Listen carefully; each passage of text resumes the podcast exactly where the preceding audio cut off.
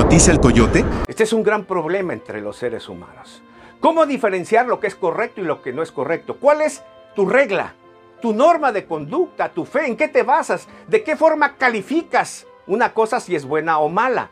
Este fue el gran dilema del rey Salomón, el hombre considerado más sabio de la tierra.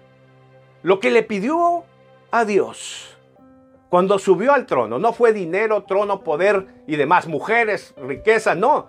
Él le dijo, dame sabiduría para discernir lo que es bueno y lo que es malo. ¿Cuál es nuestro parámetro entonces para medir?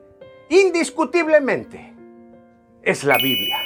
Tenemos que decidir qué es la Biblia, la línea que divide lo blanco y lo negro, lo santo y lo profano, lo que es bueno y lo que es malo.